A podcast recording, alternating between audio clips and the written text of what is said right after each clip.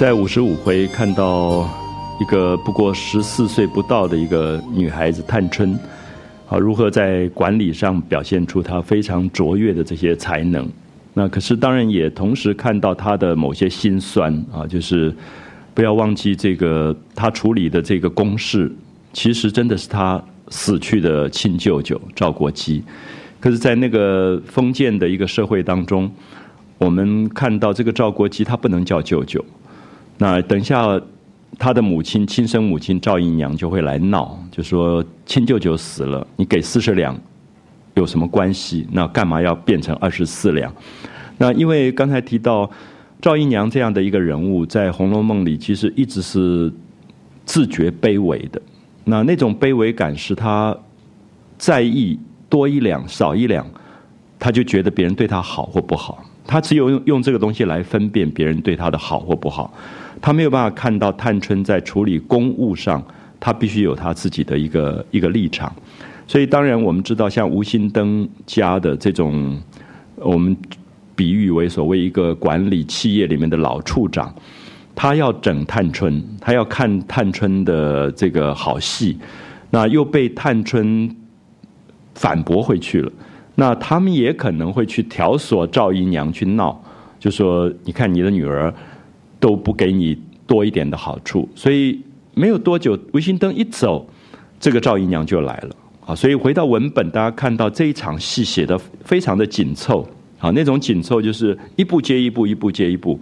那探春说好拿账簿来，那账簿里面，呃，他跟王熙凤不一样，他是自己可以阅读的。啊，所以过去什么什么例子，那有两个例外，一个一百两，一个六十两，都是因为有特别的著名的事情才能够加多，否则的话，家里的奴才就是二十四两，外头的奴才就是四十两，这是从祖宗第一代开始的旧的规矩，那么几代以来都不可以随便随便改的，所以他就跟吴兴登说，好，那就照二十四两。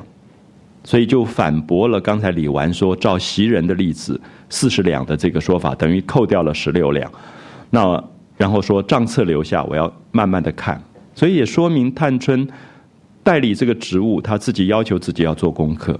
都所以他说你账簿留下来，我要带回去慢慢的看。那么表示说我不要随便被你们糊弄就糊弄过去了啊。那吴心登家的这个媳妇答应了就走了，走了以后忽然看到。赵姨娘就进来，所以其实最动人的是这一段，就是这个赵姨娘是她的亲妈妈，可是跑到办公室来闹。我们看到这里面其实，呃，刚才提到说很多人觉得有争议的问题，说你怎么去面对母亲？可是这里我觉得光是讲探春怎么面对母亲是不公平的，应该是说怎么样在你公务的办公室面对母亲，因为这里面就有不同的角色跟不同的。时间跟空间，因为我们一直认为探春是在面对她的亲生母亲，所以她不应该这么于法无私的样子。可是我们不要忘记，现在她不是赵姨娘的女儿，她是总经理，她的职位在这个办公室，而这个妈妈并不是在探春的房间里讲话，是跑到总经理的办公室去讲话，旁边全部是她的下属都在。那我觉得这是不一样的。啊，这是不同的一一个状况，所以特别注意。赵姨娘一进来，李纨跟探春就赶快让座，非常有礼貌。我想探春心里也心知肚明，说这个妈妈要来干嘛了。赵姨娘开口就说：“这个屋里的人都踩下我去还罢了，姑娘你也想一想，该替我出个气才是。”好，我想有一天如果你坐在总经理的位置，你妈妈忽然冲进来说：“大家都在欺负我，你应该要帮我出出气。”大概这个话蛮奇怪。啊，因为这个是应该很私下讲的东西，所以刚才一直提到私领域跟公领域，其实我们知道那个就是分寸的拿捏啊，分寸的拿捏。我们常常有时候觉得私领域跟公领域不分的时候，有时候非常的为难啊。那这个部分好像又没有一个绝对客观的规矩可以定在那个地方。可是赵姨娘就跑进来，就在一个办公室里面，当着这么多人的面，跟这个新的总经理说：“这个屋子里人都在欺负我，都在把我踩下去，你应该。”替我出口气才是，一面说一面就眼泪鼻涕就哭起来。那探春就赶快说：“姨娘，这话是说谁呀？我竟不了解，谁在欺负你？谁在踩姨娘？说出来，我替姨娘出气。”你看到探春当然知道他在讲谁，可是他必须冷冷静静的。他第一个先提醒他的母亲说：“我现在不是你的女儿，我要叫你姨娘。”他把这个身份先分清楚。好，所以也许私下他可以认为这真的是他的亲生母亲，可在公众场合他就是姨娘，所以他就叫他姨娘。谁欺负你，我竟不了解。你说出来，我替你出气。那赵姨娘就说：“姑娘现在就踩我啊，就欺负我啊，我告谁去呢？就是就是你啊，你在欺负我。有没有发现其实有一点不成体统了？就是在这么大庭广众的一个公众场合讲骂自己的女儿。那可是这个东西，其实我们从小长大，有时候也看到。那看到的原因是因为我们的公领域跟私领域真的不太分得清楚，所以妈妈会觉得说，你做总经理，你还是我的女儿啊。那所以。他就会觉得说，我可以在这样的一个场合里面闹起来，又哭又闹的。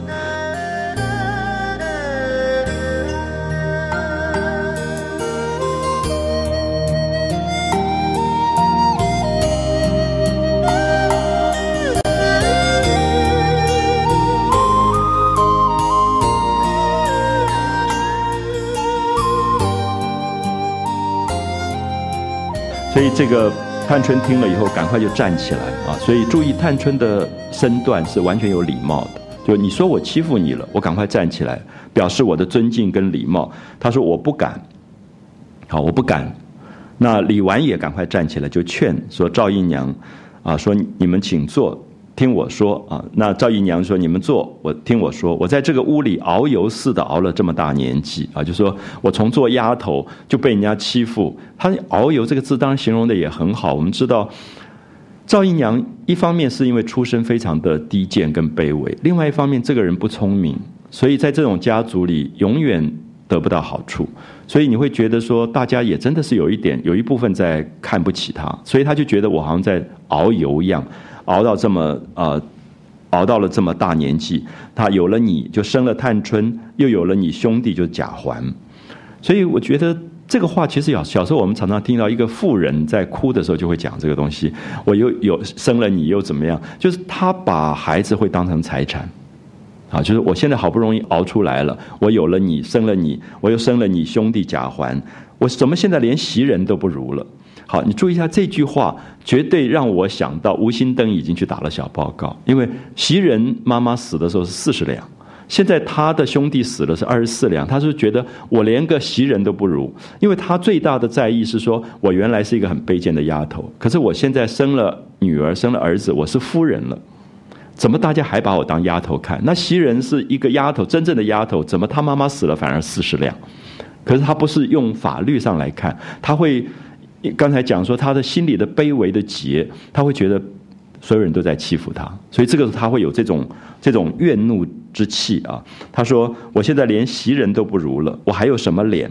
连你也没脸面啊！就说我别人欺负我，他不是觉得这个钱少，他是觉得脸上没有光彩，我怎么连袭人都比不上了？那我如果没有脸面，你也没有脸面，因为你是我生的。好，这个时候就是用完全用亲族的关系。”去掩盖了公领域的关系，因为公领域上，这个时候，探春是总经理，赵姨娘其实是这个这个家里的一个妾，所以其实她是下属。可是我们今天常常搞不清楚这个东西，就是公领域跟私领域的这个问题。所以他在这里要争的东西是说。那你做总总经理，你有什么好光彩的？如果你的妈妈是一个这么卑微出身，有没有发现？刚刚我们讲林语堂喜欢探春，因为探春有 individual 个人的部分，就是说我做我的职位，我做的好坏跟父母无关，跟丈夫无关，跟兄弟姐妹无关，他不应该拉在一起的。可是这个时候，你发现传统的封建社会，这个妈妈就是要拉在一起，说我没有脸面，你有什么脸面？他不是说你总经理做的好不好，而是说如果你出身很差。你有什么脸面？可是我今天也会发现，我们的社会真的有时候也是这样报道。如果这样报道的话，其实这个社会里对个人的尊重就没有办法真正出来。好，没有办法真正出来。我说，好，这个人的爸爸是十恶不赦，啊，杀人不眨眼的。那可是如果说他已经处刑了，他的太太、他的儿子就应该被尊重，因为他们有人权，他们有个人人权。可是我们看到很多的杂志是报道这种家族的事情的。所以要逼到最后是外国家庭去收养这这一对孩子，那我觉得这是这个社会的问题，就是说他因为他分不出来，啊，他分不出来，他会觉得那个罪孽感是要继承、要世袭的。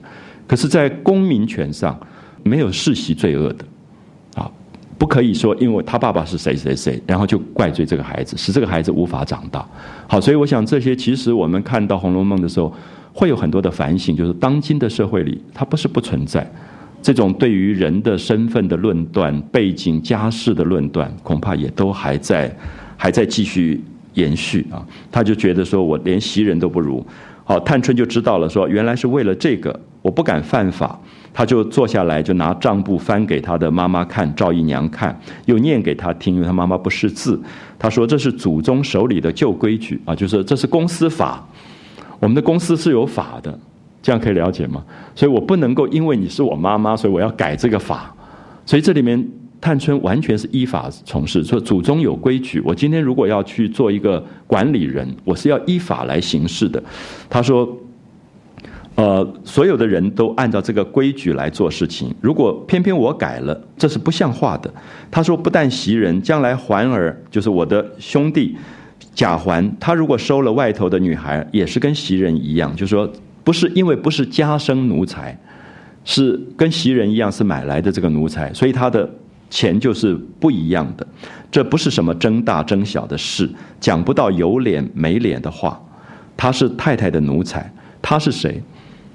赵国基，啊，他现在没有用舅舅，他说他就是赵国基是太太，就是王夫人的奴才。好，这句话其实很凶，意思说，我虽然是你生的，可是这个舅舅他还在做这个家里的车夫，他还是这个家里看门的。所以他的身份就是奴才，所以奴才有奴才一定的这个规矩。所以我的意思说，好，我今天做的总经理，可是如果说假设我们讲这个话很重，就说我的父亲还在做这个公司的门房，那你怎么办？你改他的薪水吗？这样可以理解，就是说，其实这里面有一个公跟私的这个问题。所以他特别讲到说，他是太太的奴才，我按旧规矩办的，领的是祖宗的恩典，太太的恩典。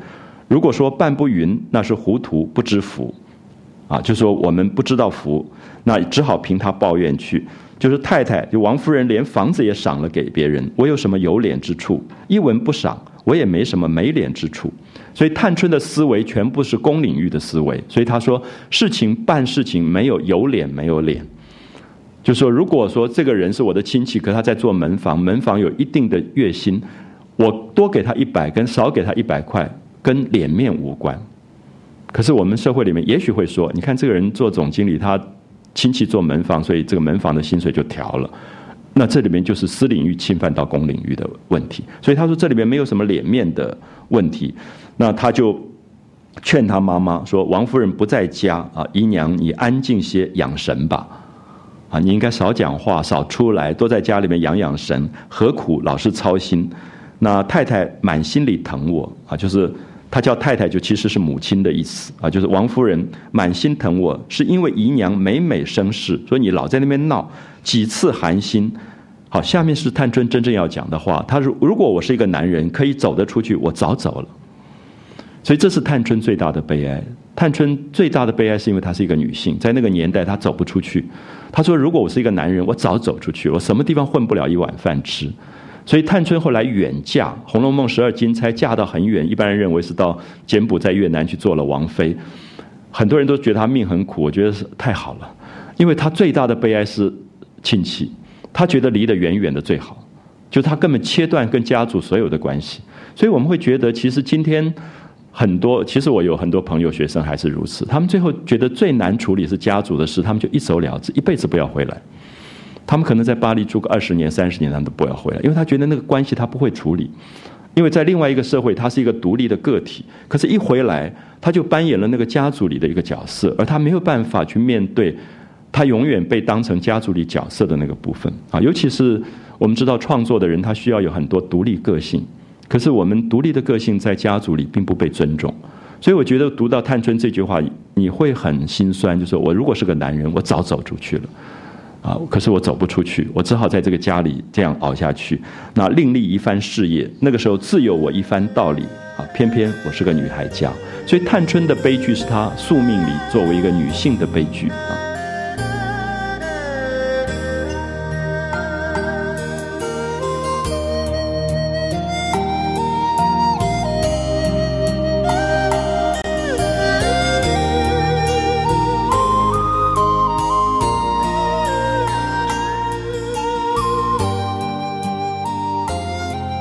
他说我一句多话也没有的。那太太就是王夫人，满心都知道，如今看中我才叫我照管家务。就说今天我被看中，我有能力，我公正，才让我做这个总经理。我还没有做好一件事情。他说姨娘就是你是我亲妈妈，你倒来作践我。好，注意这句话很重要的意思，说我今天坐在总经理的位置上，你来又哭又闹，所有处长都在旁边，其实是你在作践我。我我怎么做下去？啊，我我继续怎么做下去？你想想看，今天如果说探春做了校长，妈妈就在开朝会的时候在又哭又闹，说你你对我不好。学校都没有立我一个像，那这下惨了。好，所以其实我们一举例你就明白，就说私领域侵犯到公领域的时候是非常惨的一件事情啊。那这里面就完全在讲一个过去的旧社会里面，那赵姨娘这样的一个人，她的心里面的卑微感一直在造成很多的悲剧。这样，她说如果太太知道了，怕我为难，就不叫我管了。他说：“王夫人会觉得我夹在中间很为难，因为你如果每天都来总经理室闹一闹，最后我一定做不成的。那做不成以后，那才是没脸。啊，那个时候大家才是真的不不光彩。”他说：“连姨娘，连你也真的没脸了。”一面说，一面就哭起来，就滚下泪来。那赵姨娘没有话来对答，就说：“太太疼你，啊，你越发应该拉扯拉扯我们。”好，这个话讲得很不像样啊！就说你千万注意一下，你在做主管的时候，老妈忽然跑来说你要拉扯拉扯我，旁边没有人还好，有人的时候你真的要小心一点，因为拉扯这两个字是很难听的话，意思是说你把公款拿一点给我，那你要对我好一点，你的公务车我也可以用。好，你所有的你的你的用你的下属都到我们家里去扫马桶，那这个其实就是拉扯啊！说你应该拉扯拉扯我们，你只顾讨太太疼。就把我们忘了。好，探春说：“我怎么忘了？叫我怎么拉扯？”好，他意思说：“我没有忘了你，我没有忘了你是我亲母亲。可是拉扯跟亲母亲是两回事。拉扯是说你要把公家的款都给私人，这叫拉扯，其实是贪赃枉法。可是没有忘是说我因为你是我母亲，我关心你，我照顾你，是在私领域的事情。可是我不能拉扯。啊，所以他这里很。”你特别注意这个语言，好，他就说，问问他们，这里这么多人在这里，你问问他们，哪一个主子不疼出力的奴才？好，这个时候他越来越分清楚了，就说主人跟奴才是不一样的。那我们用下属，这个下属如果认真、出力、勤劳，我们就会用他。哪一个好人用人拉扯？如果你自己做事做得好好的，你干嘛要人家拉扯？要靠什么裙带关系起来？那意思就是说。你是我妈妈，我也不好讲。可是，你如果平常事情做得好好，你干嘛要别人拉扯？别人本来就会重视你，啊，就会看重你。所以李纨在旁边，李纨也糊涂啊。你看到下面李纨讲了不该讲的话，李纨就在旁边劝说姨娘啊，你别生气，怨不得姑娘。她现在做总经理，她满心里要拉扯你，可是口里说不出来。有没有发现这个李纨的糊涂？就是这个时候，他以为他在劝，可是这是不对的话。就是说，这个总经理想把公库的公款都给你，可是他现在不能讲。探春就火大了，好，探春就开始说：“大嫂子，你糊涂了，我拉扯谁？好，我拉扯谁？因为这里面你看到探春真是头脑清楚，因为他觉得怎么可以在大庭广众里面说他要拉扯他妈妈，可是口里讲不出。那意思说你们私下还是会会把公款给弄过去。好，所以这里面是。探春的清楚，难怪林语堂一直说他好，就是说，因为西方有一个启蒙运动以后对事不对人的东西，就是事情一定要严格的。那这里面就要争辩的东西是一个事情的是非，而不是因为人。所以他就批评他的这个大嫂子说：“你真是糊涂，我拉扯谁了？谁家的姑娘拉扯奴才？”这句话当然很重。我记得以前我们争议常常在这一句，因为这一句就说赵姨娘其实是奴才。他即使生了一个女儿，生了一个儿子，他还是奴才的身份，因为他们是世袭奴才。可是探春不是，探春已经是小姐，就是所以我刚刚用代理孕母的意思，就是说其实这个母亲她的身份只是代替来生产，这个孩子并不叫她叫妈妈的。所以这句话出来，很多人就觉得很难过，就是说跟亲妈妈讲这个话，当然是很痛苦的事。可是我们注意一下，也是因为当时的社会里面本来。阶级就是这样的关系，而且还有就是，他如果再不把这个界限分清楚，这个赵姨娘会继续闹下去，所以他就必须要分清楚说，谁家的主子拉扯奴才来了，他们的好歹自然你们该知道，与我什么相干？就这个赵国基，如果是一个奴才，他是看门的，那他做得好，做得不好，自然有人评断，哪里要我去评断？所以他现在撇清说，我叫他舅舅是尊重他，我可以不叫他舅舅的。所以等到一步一步逼到最后，探春回答说：“谁是我舅舅？”我的舅舅已经是做了九九省检点了，意思说王夫人的哥哥王子腾才是他舅舅，赵国基是看门的，怎么叫我怎我怎么会叫他舅舅？所以我不知道大家理不理解，就是这里面有一点让你觉得难过，就是说亲情都不顾了，可是因为他不得不把这个东西切断，因为他私下也可以叫赵姨娘叫妈妈，也可以叫赵国基叫舅舅，可是公领域他不可以，因为他本身的身份已经。跟他们这个世袭奴隶的身份切断，啊，所以我们这里面也许一般朋友会不容易了解啊。那赵姨娘就气的问说：“谁叫你拉扯别人去了？你不当家，我也不来问你啊。就说你本来是小姐，你不当权，你现在当权，你做了总统，做了部长、院长，我当然来问你要拉扯我。你现在说一是一，说二是二，那现在你舅舅死了，你多给二三十两银子，难道就不依你吗？好。”赵姨娘当然想是说，没有人会管这个东西，多十六两，根本没有人在意。贾贾府每天那个银子像水一样在淌，没有人在意。所以他的意思说，你干嘛说一是一，说二是二？所以他完全没有体谅探春作为一个管理人，他不能落人把柄，哪怕只是六两，不是十六两，哪怕只是六钱，只要是把柄就是把柄，因为你不公正，啊，因为你不公正，所以他就说。你舅舅死，你多给二三十两，难道别人会不依你吗？他说：“太太是个好太太，都是你们尖酸刻薄啊，就是你们这些人。那董事长其实蛮好，就是你们这些总总经理尖酸刻薄。那可惜太太有恩无处施。他如果是王夫人，王夫人也就给了，就施恩嘛。那。”呃，这也使不着你的银子。他说明天等出了阁，我还想你额外照看赵家呢。好，注意，这都是传统的封建关系。就是有一天你结了婚，你嫁人嫁的不错，嫁到很好的人家去，我还希望你照顾照顾我们娘家赵家呢。好，这些都是裙带关系。所以过去的环境里，人总是在讲关系，而不是在讲个人做事的能力啊这些东西。所以我想这里面就看到探春的悲哀。我想探春生在今天就没有这个问题，啊，至少她的独立性会高很多啊。可是她生在那个时代里，她真的是注定了她的这个呃悲剧了啊。他说这个好，下面这个话是我们小时候常常听到说你。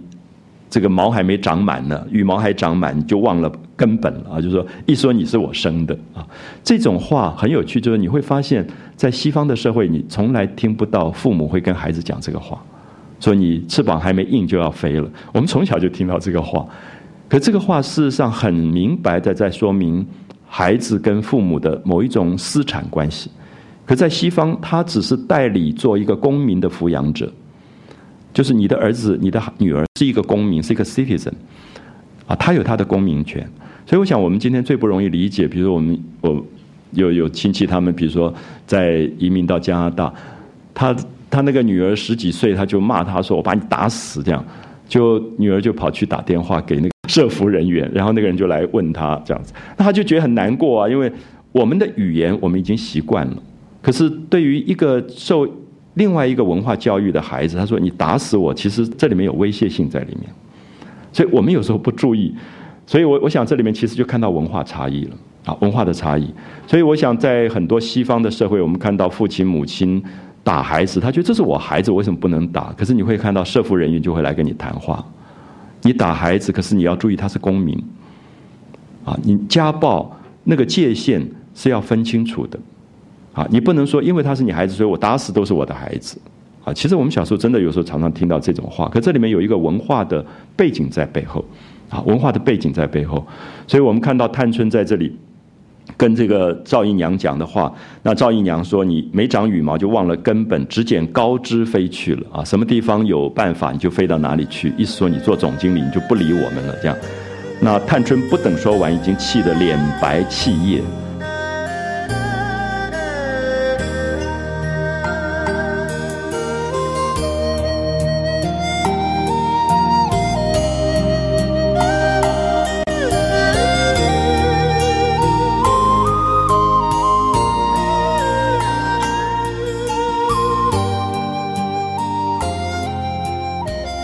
这时候你就会发发现探春很惨啊，就是这么聪明，这么能干，可是他的母亲是他的致命伤，因为他没有办法跟他母亲讲话，因为两个人的思维方式完全的不一样，所以他就气得脸白气叶，抽抽噎噎，一面哭，然后就问说：“谁是我舅舅？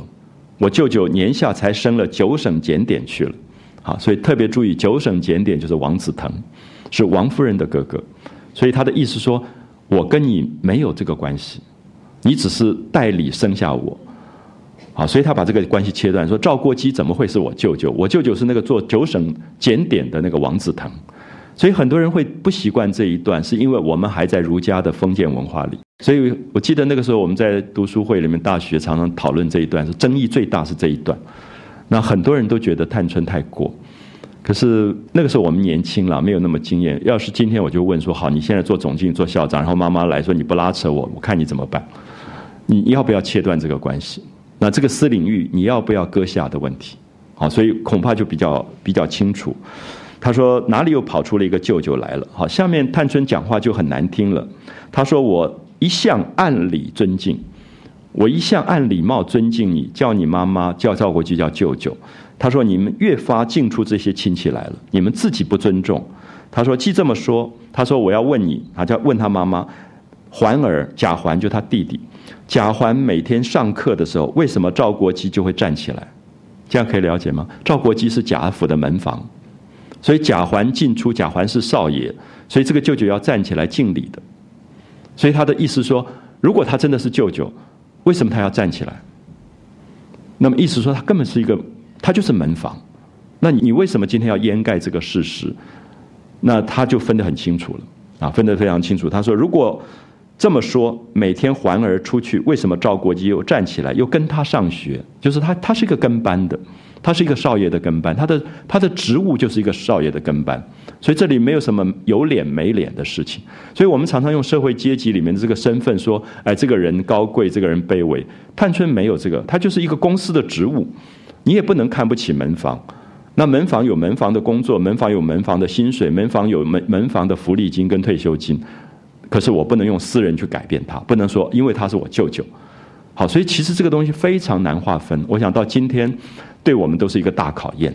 啊，我相信所有的华人社会恐怕都是一个一个大考验，而他能不能现代化，恐怕也也在这个地方做最大的检查。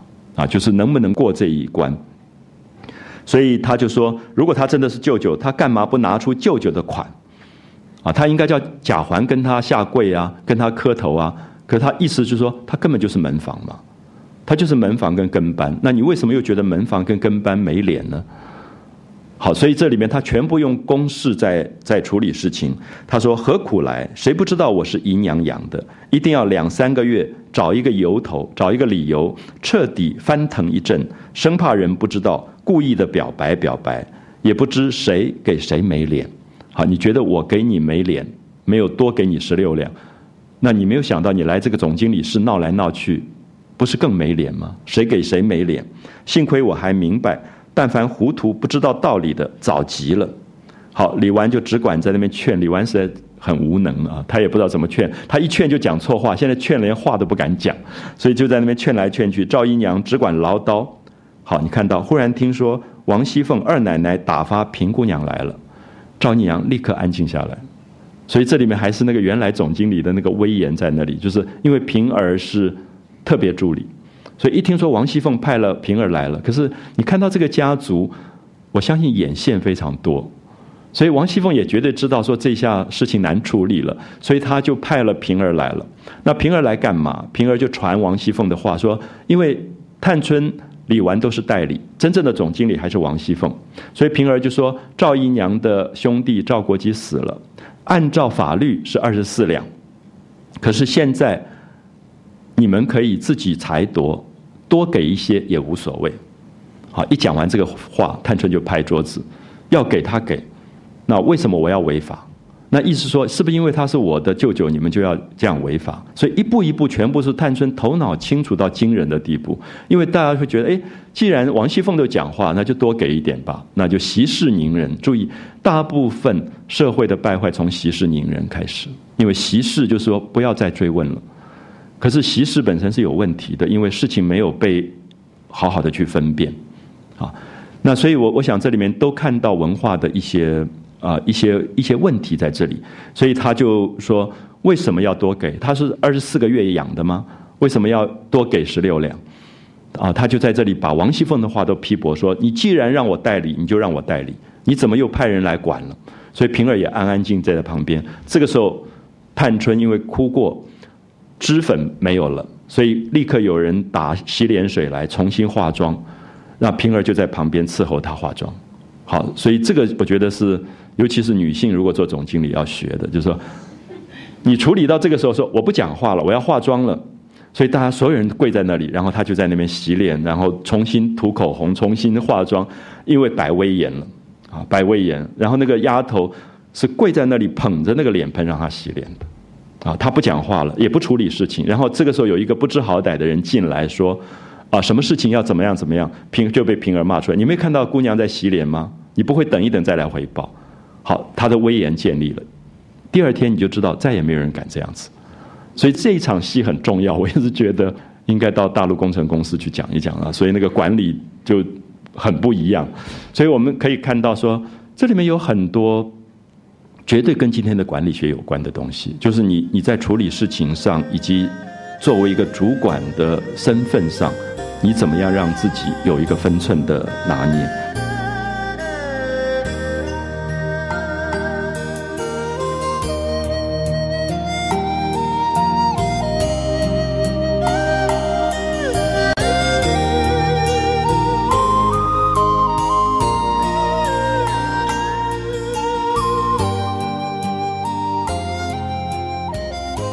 平儿进来了，赵姨娘就害怕了，赶快陪笑让座。你看那次赵姨娘有没有发现她两面？她跟她的女儿，她不管她女儿是总经理，在那边又哭又闹。平儿来，她吓死了，忽然陪笑让座。所以这里面就看到，都是因为人在处理行为，这个行为没有一个社会的公正性在这里。所以我们刚才提到说，西方的启蒙运动要求每一个人是一个独立的 individual 的个体，是说回到对事。所以没有这个人的复杂的关系，可是显然这个赵姨娘处处都在都在做人啊，陪笑让座，然后问说：“你奶奶好些吗？”说王熙凤好一点没有，正要去看她呢。你看，完全在奉承了啊，完全在奉承，那就是没空。那李纨看到平儿进来，就问她做什么来了。那平儿笑着说：“奶奶说啊，王熙凤传话。”赵姨奶奶就是赵姨娘的兄弟死了，恐怕奶奶跟姑娘不知道有旧例。如果照常例，只得二十四两啊。过去的规矩都是二十四两，这里面也表现出王熙凤的厉害，就是说我是知道的，啊，所以你如果给了四十两，就表示违法。所以王熙凤立刻传话来说，我是知道是给二十四两，所以我觉得有人去通报了。有人去通报，所以王熙凤立刻表示说是给二十四两。那如今请姑娘奶奶裁度着，就你们来决定。我授权给你们，再添些也使得，多给一些也没关系，因为怕探春为难，啊，怕探春为难，就说因为这是你亲舅舅，你亲妈妈也会来闹，就给你一个权限，你可以处理这个事。所以有没有发现王熙凤并不是最好的管理人？因为王熙凤会徇私，探春绝不徇私。包括自己亲舅舅跟亲妈妈，因为他觉得管理人必须树立你自己绝对的公正性，所以王熙凤其实有时候也是看眼高眼低的，啊，贾母那边的事他从来不驳回，赵姨娘这边他就常常踩他，是真的有这个现象，所以我不觉得王熙凤是一个绝对好的管理人，可是探春就公正，她公正，她特别从她自己最亲的人开始开刀，就是因为有客观的法在那个地方，所以不能够寻情。啊，所以她。这个平儿讲完，探春就擦了眼泪。好，你看她正在哭，心里最难过的时候，还是冷静。她说：“好好的添什么？谁是二十四个月养的？要不然就是那出兵放马，背着主子逃过命的不成？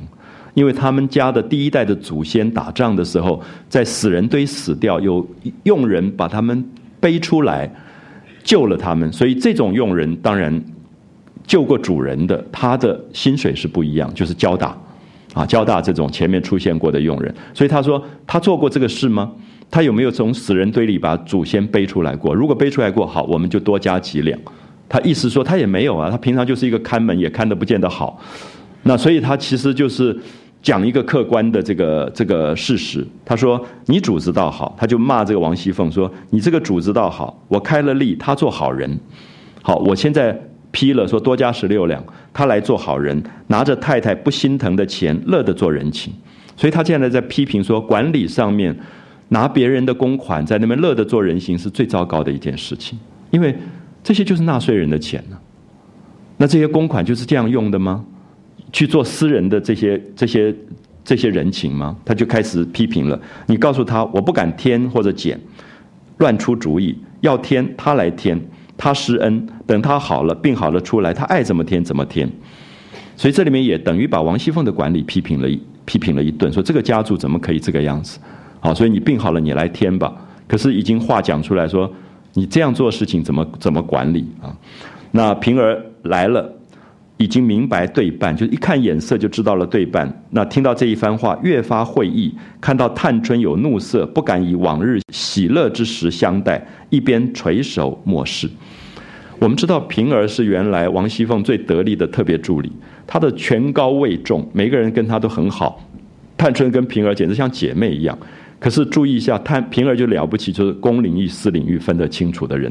她一看探春生气了，这个时候她要摆出总经理的样子了，所以平儿立刻规规矩矩在那，一句话都不敢讲。如果他还说：“哎，我们很好，我们昨天还一起去看电影的，那就完了。”这样可以了解吗？就是说，其实这一段完全在讲公领域、私领域，所以他看到探春跟平常不一样，他觉得不可以这个样子了。你平常一起吃六合夜市是私领域的事，上班就是上班。啊，你必须规规矩矩，用上班的这个态度，就是垂手默视。好，刚好宝钗也来了，所以我一直觉得这个家族眼线真多啊。其实大家都知道发生什么事，宝钗也从上房来了，大概怕探春压不住，就过来。那探春他们就起身让座。那还没有开开始讲话，又有一个媳妇进来回。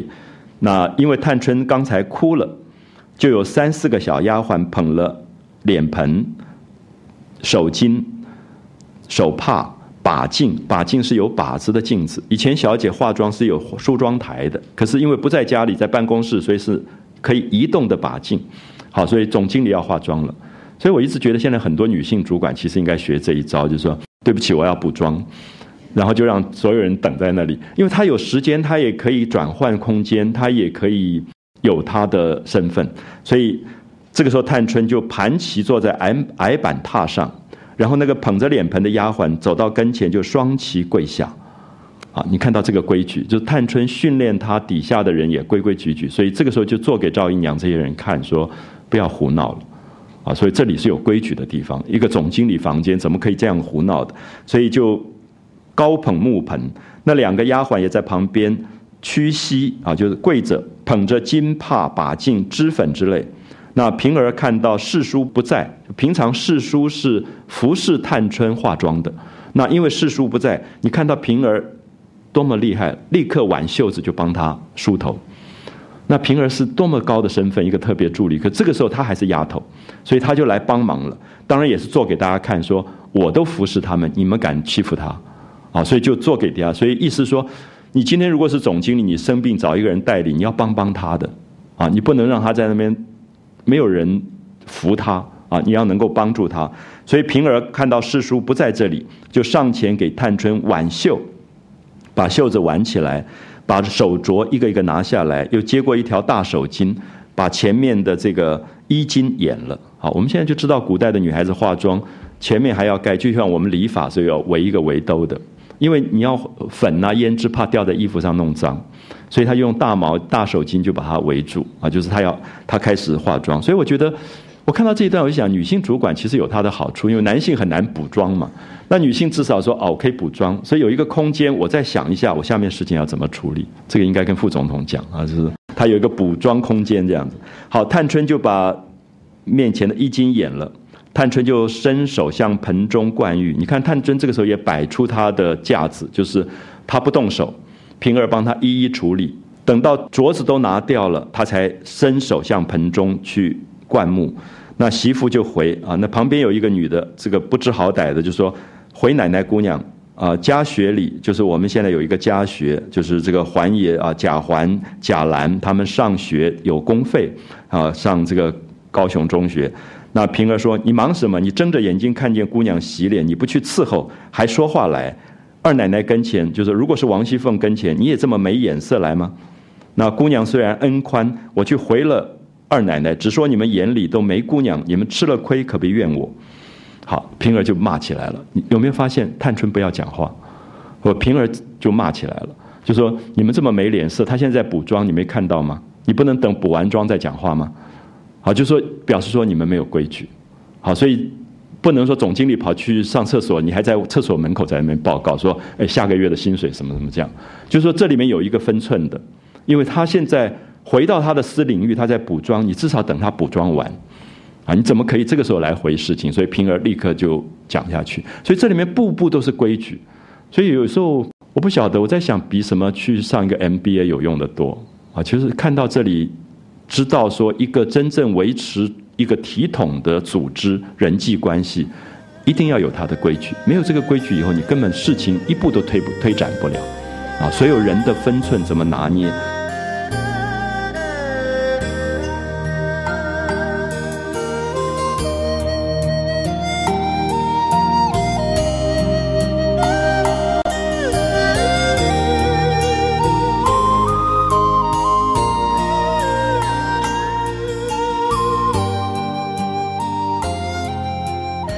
平儿就把那个媳妇吓了一下，那个吓的那个媳妇赶快陪笑说：“我粗心了。”一面说一面赶快退出去。好，探春才匀脸，匀脸就是慢慢把粉弄化开来啊。匀脸一面向平儿冷笑说：“你迟来了一步，还有更可笑的。”他说：“刚才吴姐姐啊，就吴新登那个处长，这个办事办了这么老的，坐在这边在我们家里面。”领薪水领了二三十年的也不查清楚就来混我们，啊，就问我们说到底那个赵国基死了要给二十四两还是四十两都不讲，亏我问他，他竟有脸说忘了。我说他如果回你主子的事也忘了再查去，我料着你主子未必有耐性等他去查。好，现在看到探春的厉害，就是说探春其实一下就看出来吴心登在唬他。就说忘了，怎么可能忘？你办事的人怎么可能忘了？还要先去查。他说，如果是王熙凤办事，他也先去查吗？他就其实也在问平儿说：“你们王熙凤以前办事是这样办的吗？还现去查账？”平儿就赶快解释：“他如果敢这样子啊，包管腿上的筋早折了两根，早拖出去打一顿了。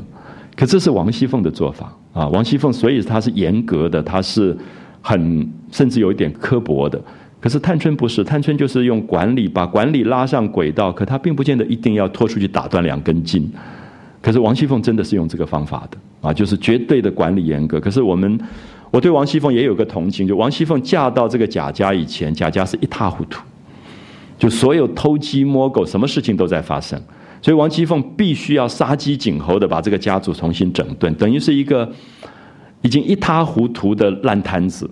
必须要有新的管理人去整顿的时候，王熙凤要用下重药，所以大概真的打断了几个人的筋，然后慢慢大家才不敢了啊，因为有积习啊，一个企业家族也都有他的积习，就是说这些坏习惯已经养成了，他必须下几个狠手段，然后慢慢才做起来。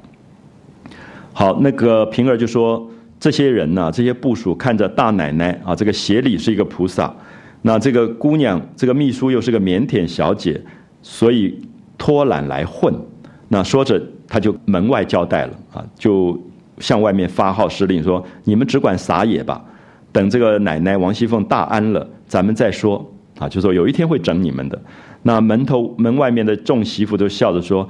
平姑娘啊，平儿，你是个最明白的人，所以说一人作罪一人当，我们也不敢欺鄙小姐。好，你看这些人本来都在看笑话的，现在说我们没有，就是无心登家的，就是他一个人，他坏，啊，所以注意一下，就是有时候很好玩，就是你做一个主管，你要看到说底下人其实一群人在起哄，可是你也要知道哪一个人出头的，你先整那个出头，然后其他人立刻说哦，我跟他不在一起的。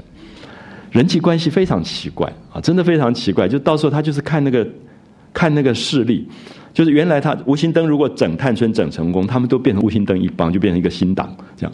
然后现在看到吴心登不行了，他们说哦没关系，他一人做罪一人当，反正是他，我们都跟他没关，我们可以转党。好，所以我们看到所有的《红楼梦》都在讲人际关系、政治的东西啊，就是说他会把那个人孤立起来然后我们跟他是无关的啊。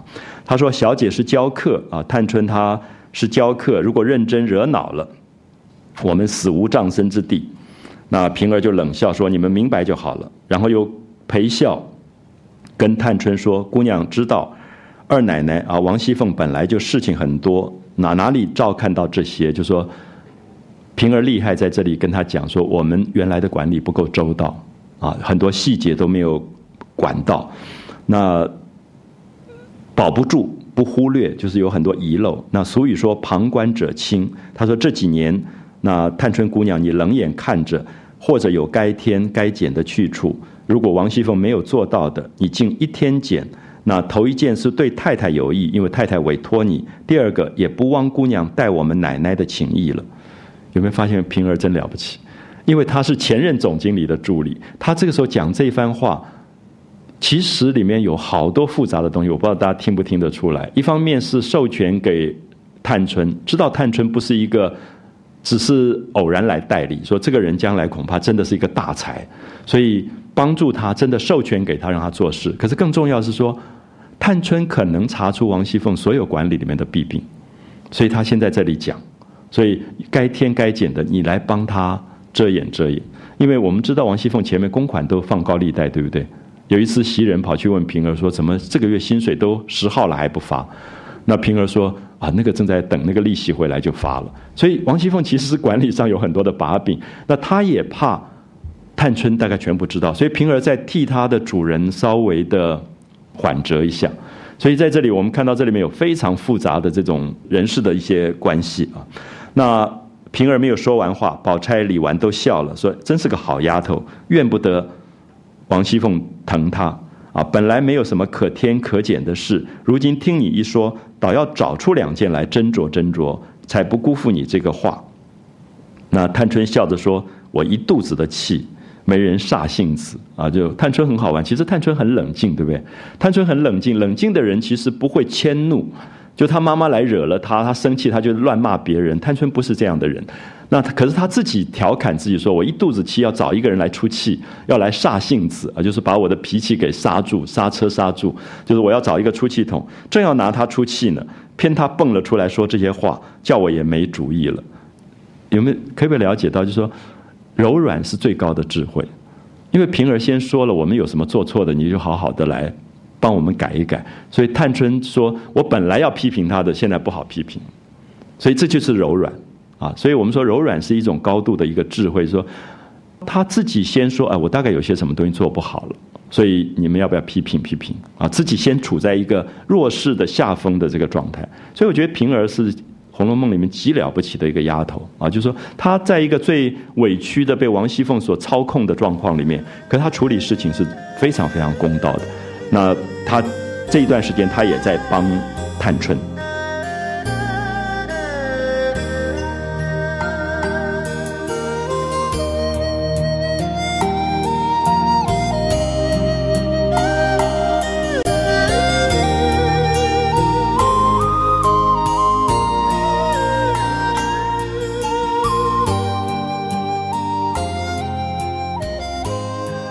这个探春才一面叫那个媳妇进来，说：“刚才你说贾环还有兰哥他们要上学，这一年的银子是做哪一项用的？是要干嘛的？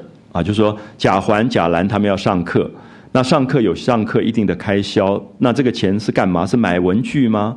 还是吃麦当劳呢？还是要坐车呢？到底要干嘛的？就说你把那个项目告诉我。那个媳妇就说：一年学里吃点心，剩的就买纸笔。”所以这个钱是点心钱，啊，给他们买买什么狗地瓦的巧克力吃啊，或者什么东西，买点心吃。如果有剩的，去买纸买笔。好，你看到这种贾家的这个私人学校，大概也是够完蛋了。就是说，点心钱最大，剩下的钱才买纸买笔，文具钱是其次的。啊，前面是点心钱，后面是文具钱。当然，我们读过第九回，我们也知道《红楼梦》这些这些少爷读书简直也是一塌糊涂，在学校里闹得一塌糊涂。所以这个这个媳妇就来说，就他是管这个钱的啊，说这个钱是八两银子，那买点心，点心剩的就买纸笔，每一个有八两银子的使用。那探春说，少爷们的使用都是各屋里领了月钱的，就是这些少爷每一个人都有他的月薪。啊，每个月都一定固定的钱。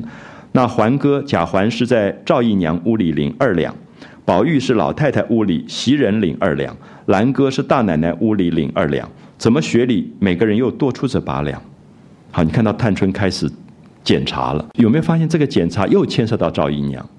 因为赵姨娘的儿子贾环多这八两又要被扣掉，好，又要被扣掉，所以探春她在这里开始查账，她会觉得这个家族已经这么入不敷出。还这么浪费，然后很多叠床架屋的开销，就是这个人去读书已经领了学费啊钱，还有什么点心费这个费那个费就越加越多，他就就在这里，他原来上学去为了这个八两银子吗？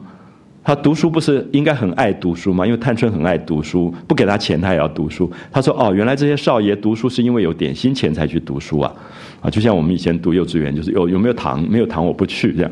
他这个探春就开始批评了，说：原来这些男孩子读书是为了这八两银子。他说：从今起把这一项捐了，捐就是去除，把它去消掉八两。”所以你可以想象，大概那个赵姨娘又恨她女儿恨得牙痒痒的，因为又少了八两，刚才少六十六两，现在又少了八两。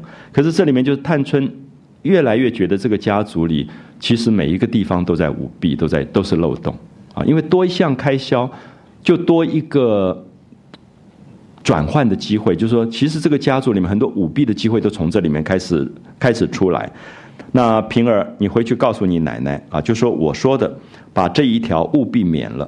那平儿就说早该免了，那去年奶奶原说要免的，啊，你看这个平儿了不起，说我们王熙凤不是没有想到，去年她也说要免，可是因为事情太多忙就忘了，好，那个媳妇只好答应去了，然后就有大观园的媳妇们捧了饭盒来，那世叔素云啊，就是世叔是探春的丫头，素云是李纨的丫头，他们就来伺候，那抬过了一张小饭桌。平儿也忙着上菜，那探春说：“你说完了话，你去吧。”啊，说你也很忙，你去吧，你别在这里忙什么。可是平儿不敢走啊，平儿就在那边一直招待他们。所以我觉得平儿是非常懂脸色的一个人，就是说，因为怕探春生气，所以他就在那边忙着递菜呀什么。他说：“我没事，二奶奶打发了我来，一则说话，二则恐怕这里人不方便，原是叫我帮着妹妹们服侍奶奶姑娘的。”好，所以这也是王熙凤的厉害，就是说，她生病有一有人代理，有三个人代理，可她都不放心，她还让她的特别助理来这边监督，啊，所以她一方面也是怕那个权力就外移了，啊，所以平儿继续在这里忙着，那。探春就说：“哎，宝姑娘的饭，宝钗也来了。那宝钗姑娘的饭怎么不端来一起吃呢？”丫鬟们听说，就赶快到屋檐外面，命媳妇们去设，说：“宝姑娘如今在厅上一处吃，叫他们把饭也送了来。”探春听说，就高声说：“你们别混指使人，那都是办大事的管家娘子们。你们指使要饭要茶的，连一个高低都不知道。好，有没有发现这个总经理还是在管事？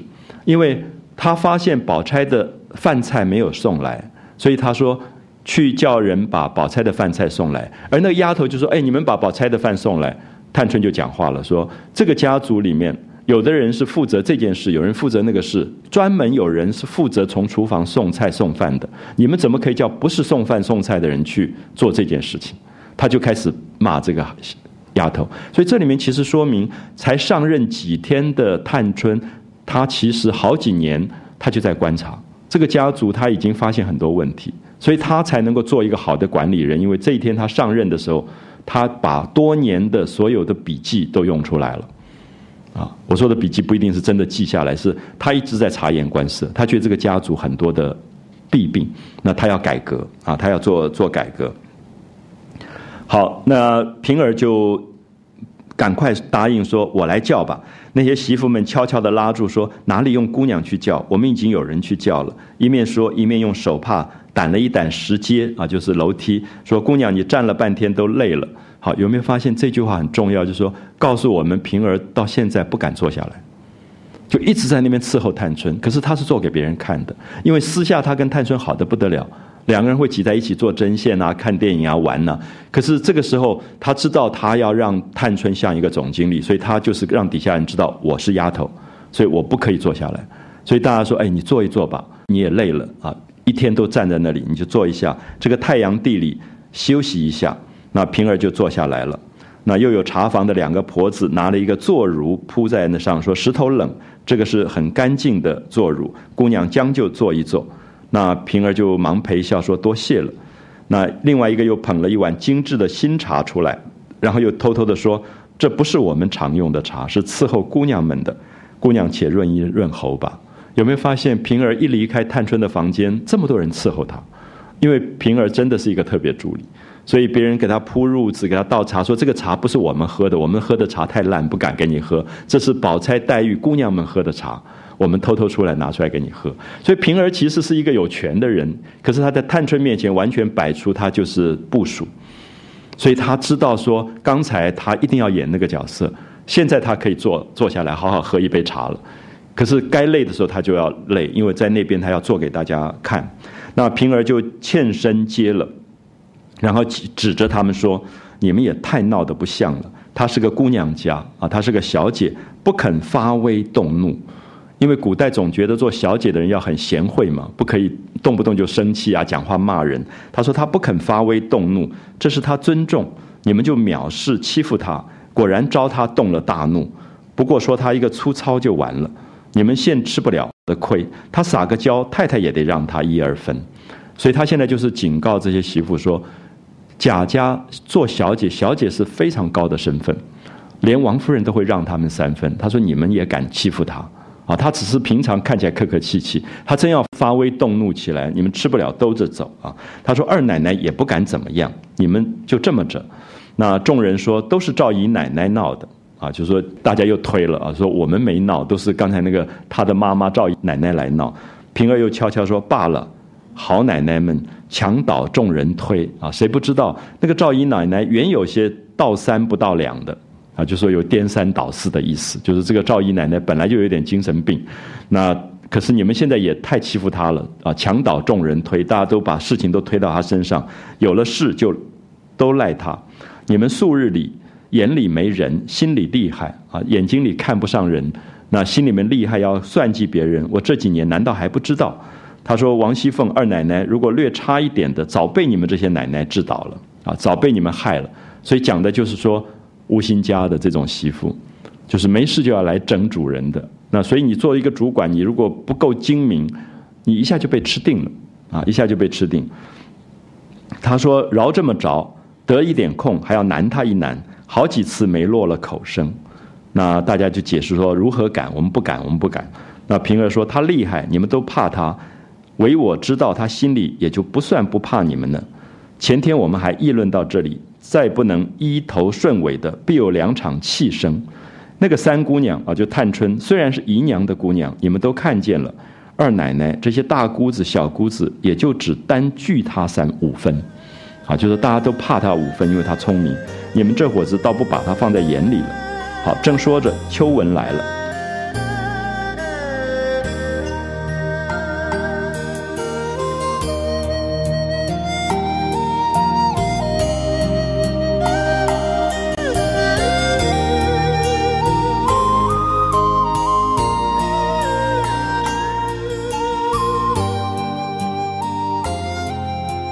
大家就忙问好，又说姑娘也歇歇吧，里头摆饭呢。秋纹是谁的丫头？还记得吗？宝玉的丫头。所以秋纹来一定也有事，对不对？就说啊，宝玉什么什么什么钱，大概要怎么支出，什么要来领。那大家就赶快劝他说：“你最好别去。今天有一件事回一件事，有两件事回两件事，因为总经理生气了，啊，就通报这个秋纹说，这个探春这几天一定拿。”最不能够开刀的人开刀，可能是王熙凤跟宝玉，就这个家族里面最厉害的人、最得宠的人开刀。因为总经理要开刀，一定找这种人，他不会找那个什么底下的人开刀。所以你们宝玉房里，你们最好小心。所以这里面也在讲一种很有趣的这种啊关系啊。那秋文来了以后，大家就问好，又说姑娘你歇歇吧，里头摆饭呢，等撤下饭桌子再回话去。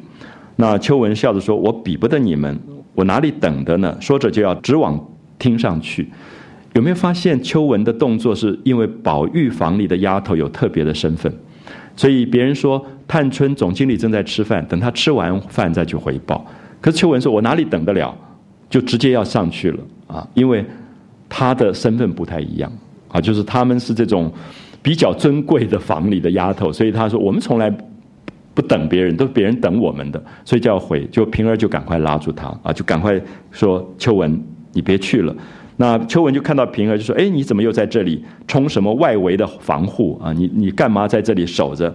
那一回身就坐在平儿的褥子上，平儿就悄悄问说：“你要来报告什么？”秋文说：“问一问宝玉的月钱，说宝玉这个月的薪水，我们的月钱多早晚才领？什么时候才会发下来？”平儿说：“这什么大事？你快回去告诉袭人，就说我的话，不管有什么事，今天都别回。”回一件驳一件，回一百件驳一百件。好，你看到这里面就是说，今天探春已经发威了。那这个发威，接下来就是要立起他作为一个管理人的身份。所以，特别是宝玉，就你们房里的事，你最好别回，回一件驳一件，回一百件驳一百件，就是不会通过的啊。那秋文听了就说：“这为什么呢？”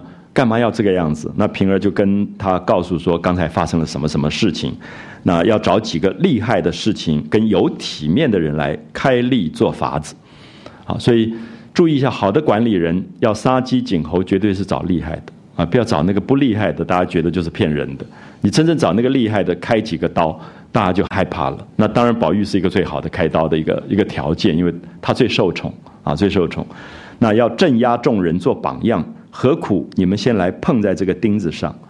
那你这么一去说了，他们如果拿你们也做一两件的榜样，又碍着老太太的嘴，因为贾母太疼宝玉，所以宝玉的事什么不通过的话，贾母一讲，大家都不知道怎么办，所以他就告诉他说：“你们还是不要去吧，因为去了以后他为难，就说为什么没有给赵国基通过，没有给贾环通过，结果宝玉又通过了？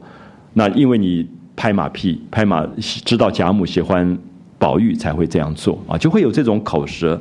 那仗着老太太的威势，就怕她不敢动，只拿我们软的做鼻子头，啊，就说硬的不敢碰，就拿我们软的做鼻子头来碰我们。他说一定会有这些话传出去的，所以你听听吧。二奶奶事她还要驳两件呢，就连王熙凤的事她都要驳两件，才能够压得住众人口声呢。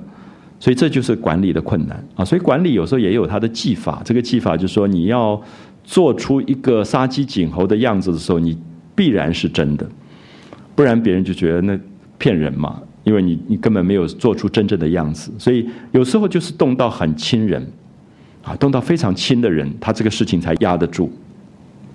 那好，我们就看到秋文听了以后就伸伸舌头说。幸好平儿姐姐在这里，没得臊了一鼻子灰啊！幸好你告诉我通报了，不然我等下撞进去又被骂了一顿，那才才是没脸。那我趁早知会他们去。他说我赶快去回报，啊，赶快去告诉宝玉房里的丫头，就说这几天最好不要来，来碰一鼻子灰了。说着就走了。那接着宝钗的饭也到了，平儿就赶快进来服侍。那赵姨娘已经走了，宝钗、李纨、探春三个人就在板床上吃饭。宝钗面南，探春面西，李纨面东，所有的媳妇都在廊下静静等候，里头只有他们紧跟、常常侍候的丫鬟伺候，别人一概不敢擅入。这些媳妇们都悄悄的议论说：“大家省事吧。”有没有发现这一段整个在写威严？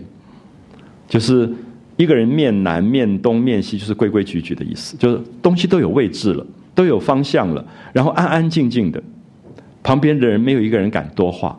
就是有时候你到一个企业，你看那个总经理房间，你大概就知道这个企业怎么样。有的乱七八糟，有的就是规规矩矩。然后所有的通报也有一个规矩在里面。可是你可以看到作者了不起，就是在这里写到说规矩已经建立了，接下来就不难了，因为有了规矩以后，就是按照规矩办事了。所以你看到三个人管理。至少把管理的这个规则就建立起来了啊！大家省事吧，别安着没良心的主意了，别想去占便宜了。那吴大娘啊，吴心登家的，刚才才讨了没意思，咱们又是什么有脸的？一边悄悄议论，等吃完饭，回完事情，只觉里面鸦雀无闻，啊，鸦雀无闻，还是在讲规矩，就是一个总经理房间不可能让别人在那边又哭又闹的，所以赵姨娘事情发生之后，接下来就是规矩，啊，完全是规矩的建立。鸦雀无闻，并不闻碗煮之声，啊，已经没有碗筷子的声音了，就是饭已经吃完了，只看到一个丫鬟把笼帘笼高接，就是把帘子打开，两个把桌子抬出来，茶房内。早有三个丫头捧着三个脸盆的水，啊，因为吃完饭又要补妆了，啊，所以三个脸盆进去，饭桌出来，然后这些丫头进去，然后又捧出脸盆来，还有寿语，就是漱口的缸子，然后才有世书素云婴儿，就是他们三个人的丫头，三个人每个人用茶盘捧了三盖碗茶进去。注意，三盖碗茶，盖碗茶底下有个小托盘，上面有个小盖子，这个才是喝的茶。刚才那个是漱口的茶，啊，所以全部在讲规矩。我觉得曹雪芹最了不起，就是说他一讲到事件完了以后，他就写排场，而那个排场就是在讲规矩。所以你看到这种家族就建立起他一个按部就班的秩序，啊，那个秩序在在这个地方不必主人命令，可是所有人都知道应该做什么事情。你看到那个。一个学校，一个管理机构大呼小叫的，你你大概就觉得完了，啊，因为规矩绝对不是大呼小叫。我到一个中学去演讲，那教官就在那边每三分钟站起来骂学生，不要讲话，你怎么又睡觉？这样，我最后觉得啊，真完蛋，果然就完蛋了。那因为你就会觉得说，这个时候其实不是一个你要管理的时刻，因为这个时候他真睡觉，他讲话你也没办法了，因为你平常没管。哪有这个时候就？后来我只好我站起来说：“教官，请你坐下，好不好？”因为他每三分钟站起来一次，说：“你醒来怎么在睡觉？然后你怎么在讲话？”这样，那我就觉得很好玩。就是管理这个东西，绝对是平常就有已经有秩序了。那这个秩序不是这个时候才才进行的啊。所以这一段的描写，大家可以感觉到，他就在讲一个秩序的建立。那他三个人出来，世叔就命令小丫头们好生伺候着。我们吃了饭。来换你们，别偷坐着。那众媳妇们才慢慢的一个一个的安分回事。安分回事就是继续回报所有的公事，那不敢像先前的轻慢疏忽。那探春气才方方平了。那也跟平儿说，我有一件大事要跟你们奶奶商量。如今可巧想起来，你吃了饭快来。宝姑娘也在这里，咱们四个人商量一下，再细细的问你奶奶可行可止啊，就是可不可行？那这个就是到五十六回以后会讲到的。这个探春要心力除弊，因为他这么多年发现这个大观园都在花钱而没有收入，在代理期间他就想要做一件事，可他必须要报告王熙凤，因为王熙凤毕竟还是真正的总经理。好，这个平儿就答应了，就回去。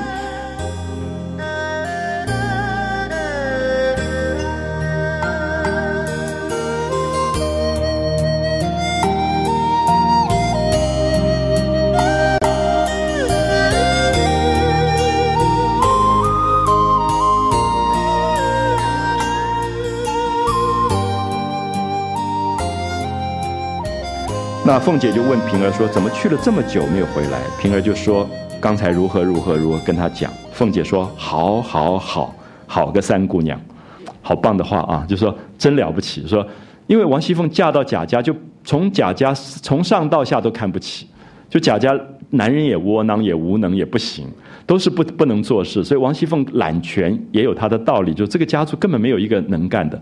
她说终于有一个能干，好，好，好，好个三姑娘。”就说真了不起，这样的年纪做事情做得这么这么了不起，所以前总经理就赞美这个后总经理啊，说好好好好个三姑娘，我说她不错，只可惜她命薄，没托生在太太的肚子里。好，这个还是讲身份了，因为过去的家族就说她出生的母亲是姨娘啊。那平儿笑着说，奶奶也说糊涂话了，她就是不是太太养的，难道谁敢小看她？不是与别的一样看了不成？那凤姐就叹了一口气，因为凤姐是豪门出身，她才知道。她说：“你哪里知道？虽然说是一样，女儿却比不得男人。将来攀亲事，如果要相亲，有一种轻狂人，先要打听姑娘是正出还是庶出，常常因为是庶出就不要。啊，所以这里面就讲出当时的女性的那个悲哀，就说因为你是小太太生的，觉得身份不好。那这里面当然有一个原因，是因为正出其实不只是正出庶出的问题，是因为正出她才有娘家的身份，就是觉得她有一个靠山在那个地方啊。因为比如说，呃，真正是王夫人生的，那王夫人背后是她的她的哥哥王子腾，他有一个王家的势力在这里。可是如果是庶出赵姨娘没有势力。那过去人常常把婚姻当成权力的，我想今天也差不多。就婚姻根本不是单纯的婚姻，婚姻其实大部分是财富跟权力的连接，所以当然会计较说正出庶出这些问题。他说有一种轻狂人要打听姑娘是正出庶出，常常因为庶出就不要啊，殊不知别说庶出，就是我们的丫头们有的比人家的小姐还强呢。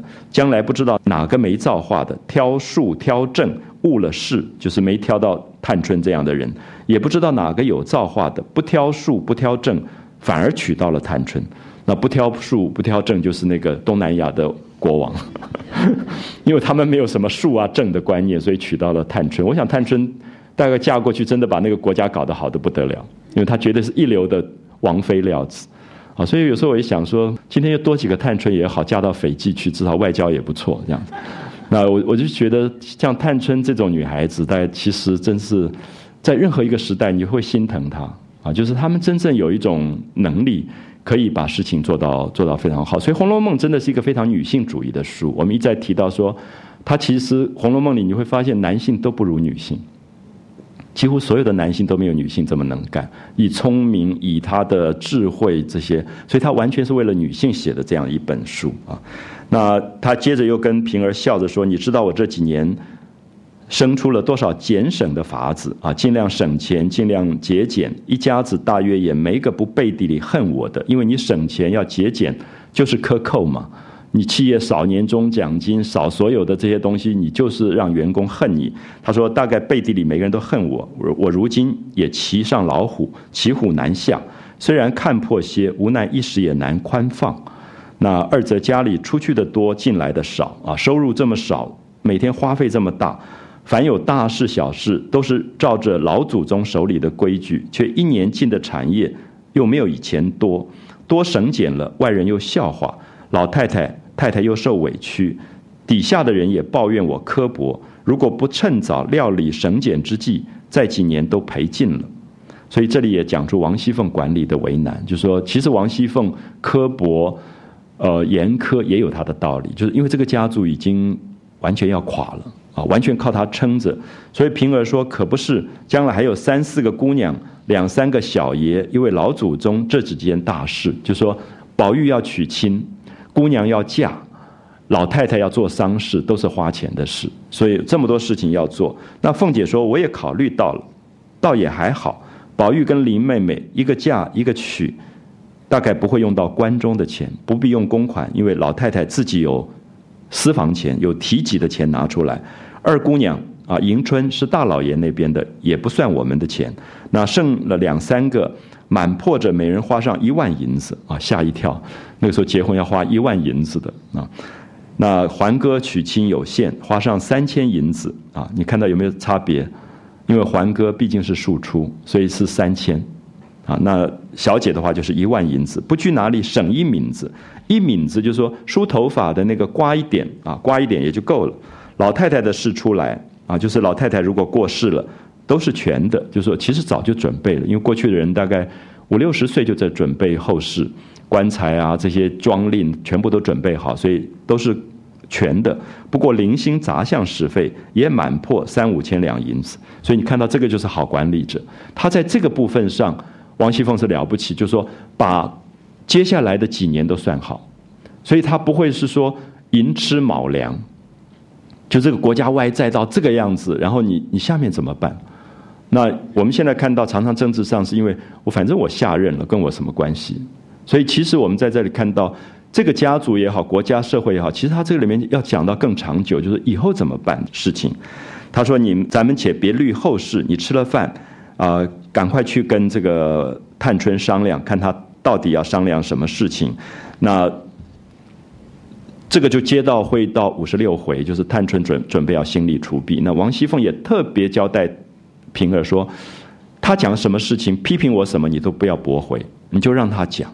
然后他说，我也得到一个帮手。其实他就发现探春是好帮手，而同时他说，从私心来讲，我这么多年管理得罪了太多人，我也因此可以从老虎上下来。我把这个事情交给探春去弄。所以王熙凤于私于公全力支持探春啊，觉得探春可以做一个这个家族里面的一个巨大的改革。那所以到五十六回，大家就看到探春在她的小小的脑筋里如何去计划一个产业。啊，真的是产业，你就会发现啊，原来他们写诗的荷叶也可以卖，莲蓬也可以卖，杏花也可以卖，原来都是诗，现在变成产业了。这个探春就规划说，哪一个花园谁管，这个花卖到外面去多少钱要交过公款，然后剩下的花每一个房间小姐去插花，所以原来是一个写诗的对象，现在变成产业对象。所以我觉得五十六会也非常有趣，就是完全在讲心力除弊。就真正讲到一个十四岁的女孩子如何在贾府里创造出新产业出来。好，我们休息一下，我们呃下午再讲五十六回，谢谢。对。